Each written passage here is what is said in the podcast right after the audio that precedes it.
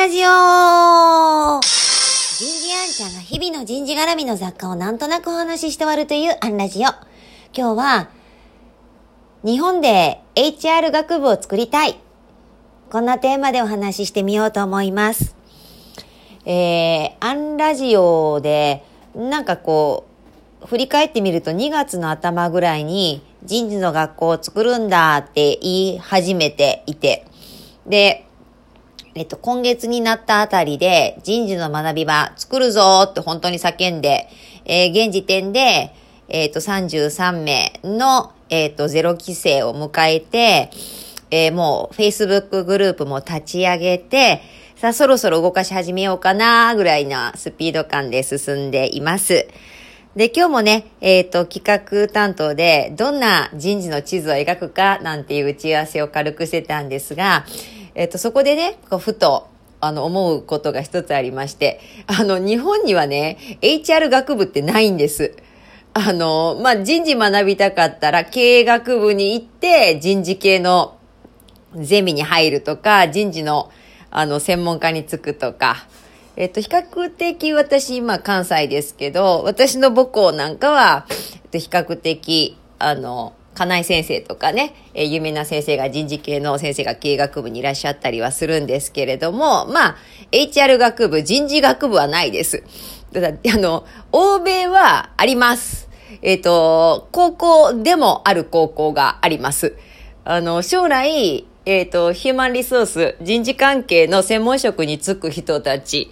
えーが、こう学びに行く。まあ、日本では例えば看護師さんになりたかったら看護学校行ったりとかね、公務員になりたい方が公務員の専門学校に行ったり、保育士の方はとか、教師になりたい方はっていう、まあ、こういうジョブ型はあるんですけど、こう人事に就きたい、人事で働きたいという人が行く学部とか専門学校って、やっぱないなって、えー思います。えっと、海外は本当にあるんですよね。あの、その人事関連職を養成するための HR 関連学部、HR 専攻、えーがあって、えっ、と、もう必要な基礎知識から労働法、コンプラ、労働経済、労使関係、採用、えーリーダーシップ、メンヘルなんてのこう総合的に学ぶ。日本の経営学部で人事ゼミは、こういう総合性やっぱちょっとないんですよね。まあそれはもう、あの、ジョブ型とかそういうメンバーシップ型とかそういう経路依存性に関わるようなね、根深い問題ですから、作りゃいいってもんじゃないんですけれども、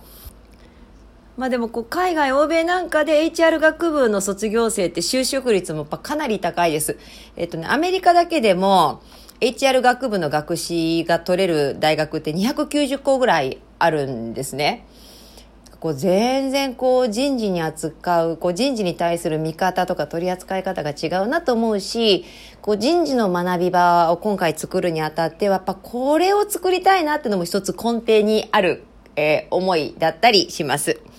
さあ、いよいよ Facebook グループまで立ち上がって、33名でスタートが、えー来週ぐらいから動かしていこうかななんて思っています。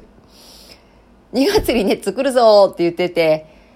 今この状況でもう動き始めるんですから、もうこの時代のリードタイムってこういうことだなって思いますし、えー時代のスピードについていく、いや、